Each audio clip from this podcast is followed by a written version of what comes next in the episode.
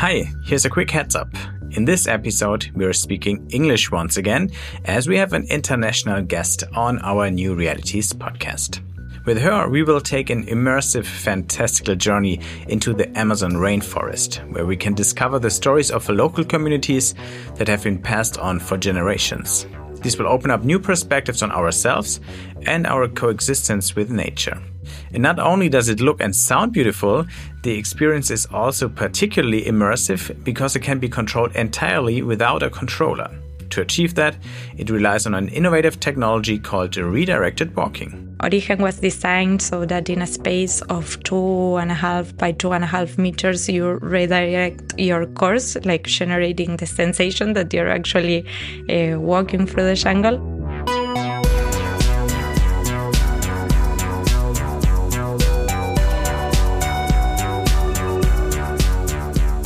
Hi, and welcome once again to New Realities, the podcast by 1E9 and XR Hub Bavaria. In this podcast, we want to present new realities. That means projects, ideas, concepts, and products in virtual, augmented, and mixed reality, or in short, in extended reality. My name is Wolfgang Kerler. I'm the editor in chief of 1E9, and my guest today is the artist, or more precisely, the director, Emilia Sanchez Chiquetti from Brazil. She gives us an insight into the work on her award winning VR experience Origen, the first chapter of which was co created with local communities in the Amazon rainforest. I don't want to give too much away just yet because Emilia is about to introduce herself and the project in a second. Have fun. Emilia, uh, welcome to the New Realities podcast. Great to have you here. Oh, thank you very much for welcoming me here. I'm very happy to be in New Realities podcast today, sharing a little bit on our experience on creating Origen. Origen, that's uh, the name of the experience. We're going to dive deeper into this uh, in a second. But first, maybe you could start um, by telling me briefly how you came to using XR technologies for your artistic work, because you're an artist. Yes, uh, my background is actually in theater. I'm Argentinian Brazilian, and I studied dramatic arts at the National University of Arts in Buenos Aires, Argentina. And from the beginning of my journey in theater, I have been researching how to shape spaces to convey particular body dynamics and using this as a potential for dramatic storytelling. So I was also exploring works that engage with different languages, such as the fusion of cinema and visual arts to, to create the, the pieces. So in 2015, I moved to Colombia and co-founded the studio Presencias. And our first project was a theatrical piece in the Planetarium Dome in Bogota. And well, this was kind of my first um, immersive formal piece. And also after after premiering uh, this piece in the in the dome i wrote an immersive theatrical play called el silencio it was uh, part of a very underground theater movement uh, in Bogota.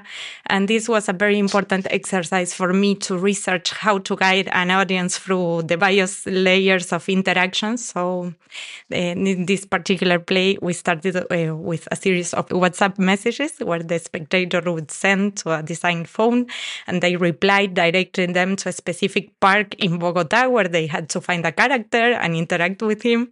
And once the group gathered, the journey unfold through the city, culminating in an apartment in a 360 setup. So I think after all this process on researching on immersive theater driven by the desire of delving deeper into the spatial narrative, the meaningful gestures, and the fusion of languages, I kind of inevitably came across 360 video and later embracing virtual reality. So Origen has some projects that came before and helped you to develop your approach towards XR storytelling, storytelling in virtual reality, and we're gonna talk about that later. Origen is, uh, I think it's pretty remarkable. I had the chance to to uh, try it uh, at the Medientage München, and it's remarkable in different respects. Um, it has a great story. It has a great setting that I really like the artistic style, and it's also very innovative from a technical point of view. So we're also going to talk about technology and how you use it. But let's start with the content. What is Origen about? What story or what stories does the experience tell, of which you are the director? I forgot to mention that. So, Origen is a free chapter VR eh, series intertwining diverse territories through their memories. These territories are the Amazon, the Andes, and Puna in this initial chapter, the one you saw, is the journey to the heart of the Amazon, where participants embark both on an external and internal journey guided by a mythological boa through the rainforest. And this poetic journey unfolds collective memories of Shipibo Nation, presenting stories from oral tradition, origin myths, and learning dialogues with specific plants and animals. And well, it's a first person experience standalone journey with hand tracking where you actually use your body to move through space. So it's a journey into the Amazon rainforest and also in the stories uh, that exist around uh, the coexistence of humans and, and nature there. So the experience and the stories it tells is deeply rooted in, in local culture here. Now, um, from German perspective, you are from South America, so you are from this region, but you're you're not you didn't grow up in a community in, in the Amazon rainforest. So how uh, did you come up with this, and how did you find those stories, and and why did you think, okay, I need to tell them in a VR experience? So acknowledging this, uh, the, the transformative power of these particular stories to connect us with realities that border perspectives and can open kind of our minds but also our hearts to to this very mature way of understanding our place in the world no? and our relationship with nature a place that doesn't center humans but understand us as an integral part of this interconnected net no? that we are with nature. So, uh, the, as as you mentioned, uh, for this the co-creation of Origen, it was crucial the co-creation with uh, persons fr actually from the community. This first chapter was co-created with Wilder. He's from Shipibo Nation in the mid-Ucayali Amazon. And our intention with this was to provide participants a space to embark on this uh, reflective journey, you know, a journey that can open the predisposition to listen to the stories and kind of intertwining these external interactions that you do and the gestures in the space with the internal engagement to uh, different questions that are open through the journey. Uh, many parts of the, the journey open questions that uh, that Wilder bring to to the table during our co-creation process, and that's why we mentioned this internal external dialogue, no? So this concept of dialogue and reciprocity is crucial. It's like the main base of of the the concept in the fifth series of Origen. So yeah, it's an attempt to create the conditions for a dialogue of learning through this mythology, these oral stories, and merging this with an active reflection on movement and exploring this poetic way of dialogue. So the stories are stories from local communities who still live or used to live in the Amazon rainforest, and it's oral history. So they tell each other the stories for generations. So I guess uh, you couldn't walk into the library and and read those stories, but uh, you worked together, as you said, you co-created it with people from the community. So how exactly did you do your research, and who um, supported you in this? I know Wilder, the co-creator of Origen, since I think eight years now. And the first project we did together collaboratively was a, a 360 documentary for Origen. We did it in Puerto Nuevo, where he lives and where he learned from his mother and father uh, all the traditional of medicinal plans and so origen started like a 360 documentary video and as i understood further the possibilities of virtual reality i wrote this first concept of the experience. And then when we had the possibility of actually producing that we delved with uh, Wilder into a massive like co-creation process to get the final version of the script.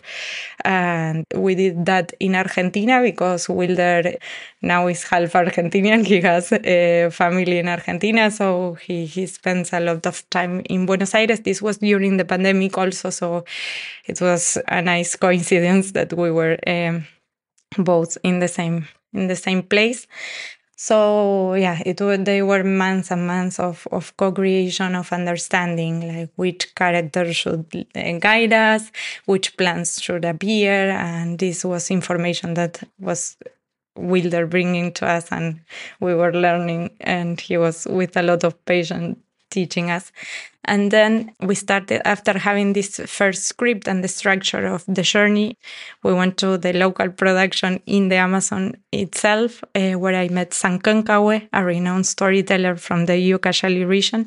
And this was an amazing, beautiful moment of the production of Origen. She even, she brings some stories. Then she said like, please give me some days because I wanted to remember some of the stories that I haven't been telling for 30 years now because the plants that are related to these these stories they are lurking in the in the environment uh, unfortunately now. So uh, she came back a few days later with a list of stories and we recorded for hours and hours. And the original voices of Origen are bilingual are in Shipibo and Spanish and we did that in the studio and then we have the third language uh, in english this we did it with with actors. And well as i mentioned this is a series that connects three different territories. So we had that other layer of complexity also so even during the development of this first chapter, we had the guidance of Numitor Hidalgo. He's from Cusco, and he will be the co-creator of the second chapter, that is the Andes journey. So we we really wanted to maintain the coherence across all the chapters. It was crucial from this initial phase, and yeah, it was an, a, a massive process of of discovery, how to create the conditions for the group with these various roles and areas of care to safeguard the story and, and maintain ourselves as faithful as we could to this concept of reciprocity and dialogue. And well, then there are other levels of research on Origen. No? This was on the level of the story itself, but then we have like how to poetically translate the majesty of the jungle, acknowledging its inherent impossibility, know, in this attempt of taking to a, a VR piece uh, this majestuosity. How how can we do that through visual arts? How we can convey some of that sensitivity? So we spend it another time like trying to see which which techniques would be the most appropriated to yeah uh, let it pass a little bit of that sensitivity to the piece then the le level of the significant actions, how the participants move in this space with gestures, with dynamics, uh, the investigation on the sonority also, like how is this going to sound, the craft of native instruments, the, the collaboration with local musicians, and also even like the poetic sounds of these myths that appear. This we went with Wilder to the the studio of the musician and we stayed like for three days recreating the sounds that Wilder listened through the stories uh, all the time and then seeing how to to translate that into the soundtrack.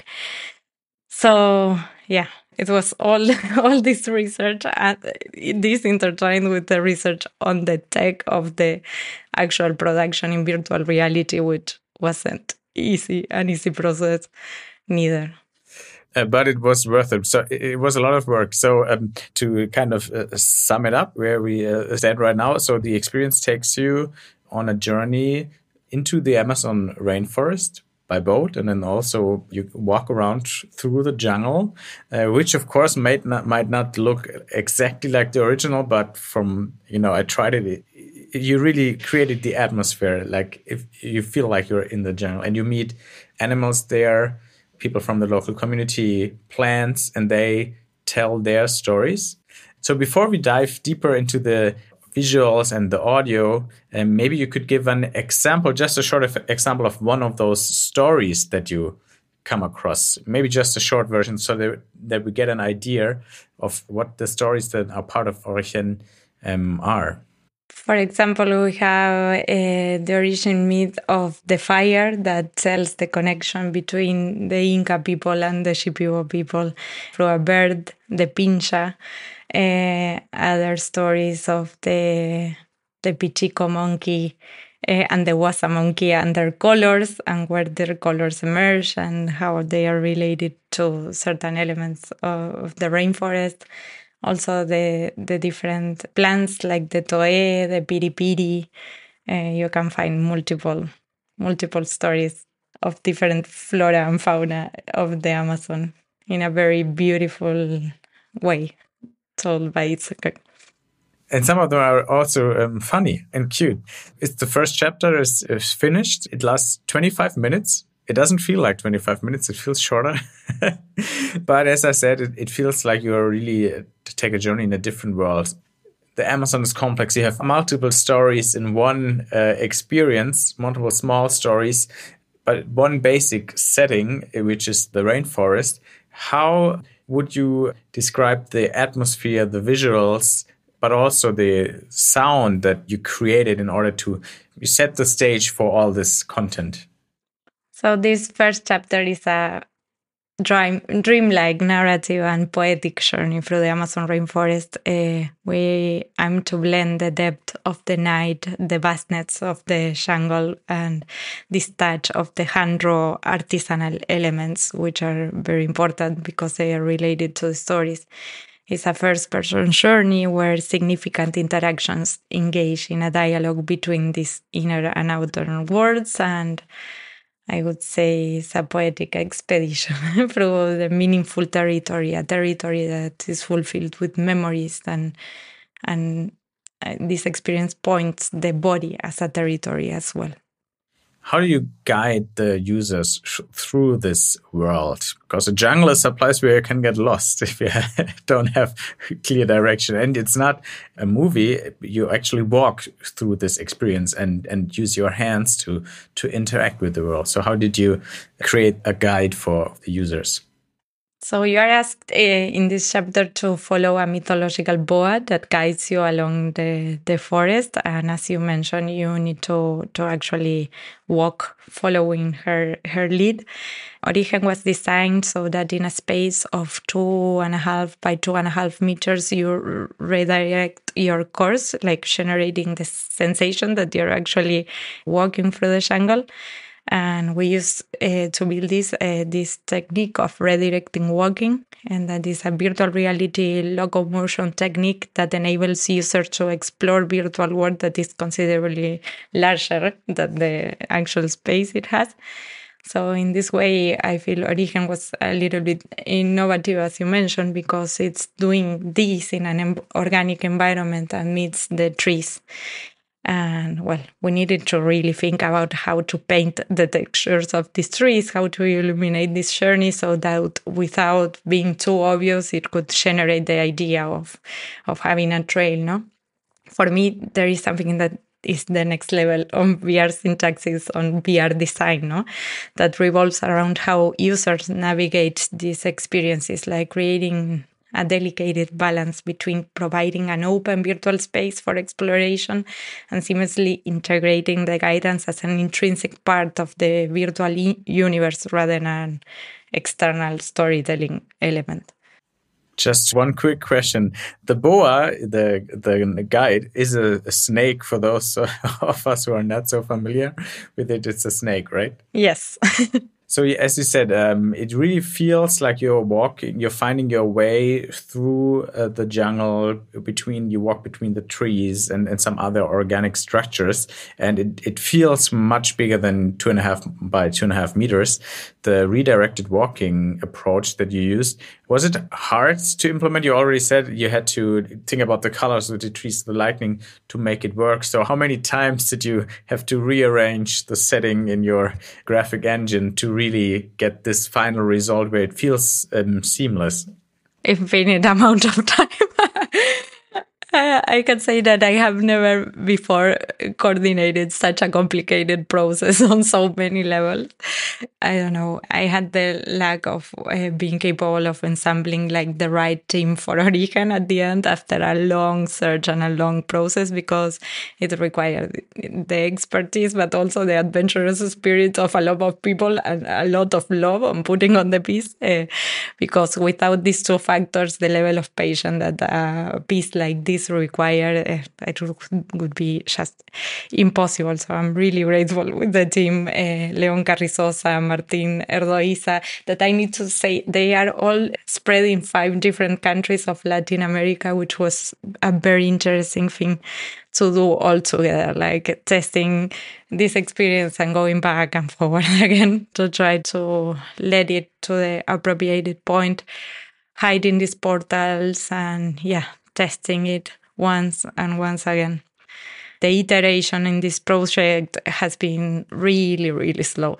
Really slow because it's one one scene basically with I think 42 portals on it to do this redirecting walking. So we needed to test it every single time. We would change something and we needed to walk all over again to achieve the point to test it. So.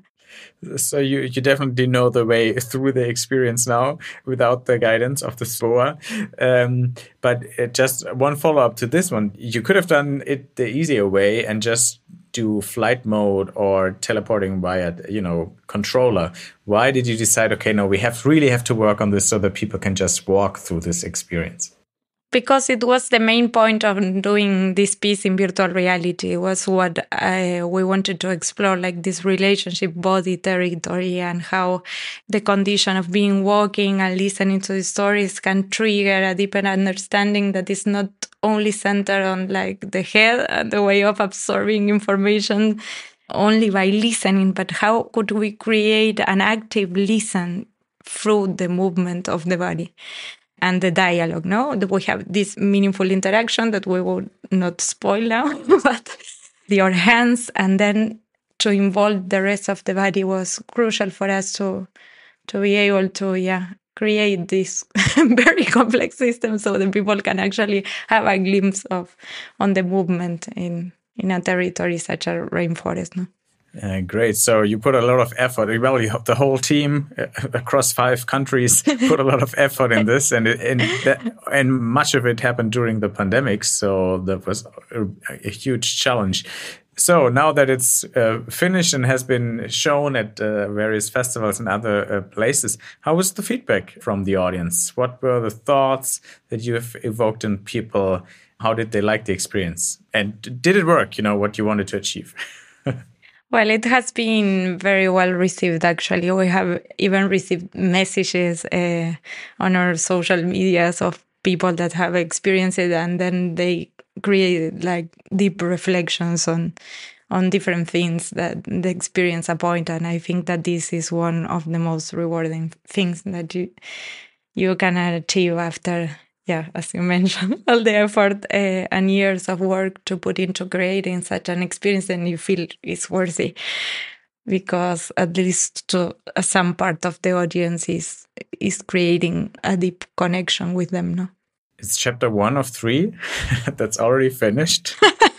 uh, no, it sounds like. Are you sure? Yeah, so no, well, no, I, will keep this for last one. You, you, you, let's talk about uh, the awards and the nominations. We shouldn't leave that out.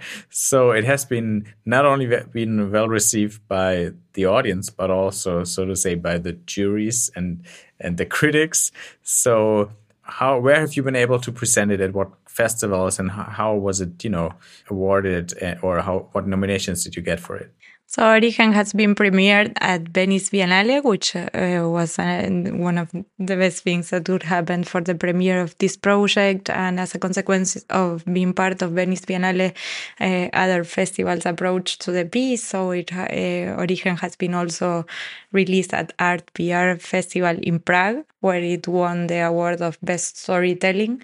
And Origen has been also part of the amazing Imagine Film Festival in Amsterdam, where we received a beautiful audience response. At this festival, they managed to attract people from outside VR niche and present these pieces to them. And this was an incredible value to see what happened with this audience. And it's a very difficult task to achieve sometimes, and this festival did it very well. And now Origen is being presented at a Immersive Tech Week in Rotterdam. If you happen to be around, please come and experience Origen. And this year it has been nominated for the Unity Awards. So if you happen to be in Rotterdam, definitely check it out. Now let's talk about the next two chapters because apart from touring the world with the first chapter, you are probably already working on on the second one. So how's the development going on? When can we expect the sequels or the iterations? So yes, we starting soon the distribution in Latin America of Origen, which has me very excited. Uh, we are and we partner here also with Unframed Collection for the distribution of this first. Uh, we are also in the pre-production of the next chapter of Origen, which will be this fascinating journey through the Andes. Uh, and additionally, I'm working on another mixed reality project that is quite compelling for me, and it's uh, called De Mare. Any more details on this, or still top secret? still top secret. okay. But um, just uh, if you look at, chapter two of Origen, will it be like the same approach, also from an artistic and technical perspective, or do you create a whole different style and, and technology around it? No, it belongs, of course, to the same universe. There are concepts that could be uh, through all the three chapters to to create this meta dialogue between the different regions. No, so as I mentioned, this chapter is going to be co-created with Numitor Hidalgo from Cusco, and we will explore uh, different stories uh, related to nature and the understanding of certain practices as weaving, and uh, we will follow the condor in the second chapter. That sounds good. That's a great teaser for the second chapter and a great, uh, great um, closing point for our uh, conversation. Emilia, thank you so much for all these insights into a very fascinating project. And of course, um, good luck with the next chapters and let us know as soon as you want to share details about your mixed reality experience because next year is probably going to be the new year of mixed reality with all the new hardware already out and coming up. So it's definitely a good timing to go mixed reality. Thank you so much. Thank you. I'm very excited for what is coming and we stay in touch. For sure I will come back to talk to you and thanks for for this space for sharing our work and our process.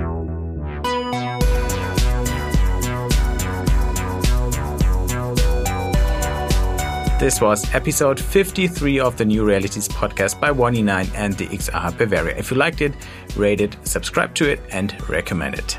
As always, you can find links to more information about today's podcast in the show notes. And now the credits. 1E9, that's the new home for future optimists who want to make the world a better place with new ideas and technology. And in addition to this podcast, 1E9 consists of an online magazine, a community platform, and events. You can find all the information at 1e9.community. The XR Bavaria was founded to promote the XR community in Bavaria, to support the development and distribution of XR applications, and also to promote the visibility of Bavaria as a great XR location. You can find out more at xrhub-bavaria.de. This podcast is made possible by funding from the Bavarian State Ministry for Digital Affairs. Thank you very much for that, and hear you next time.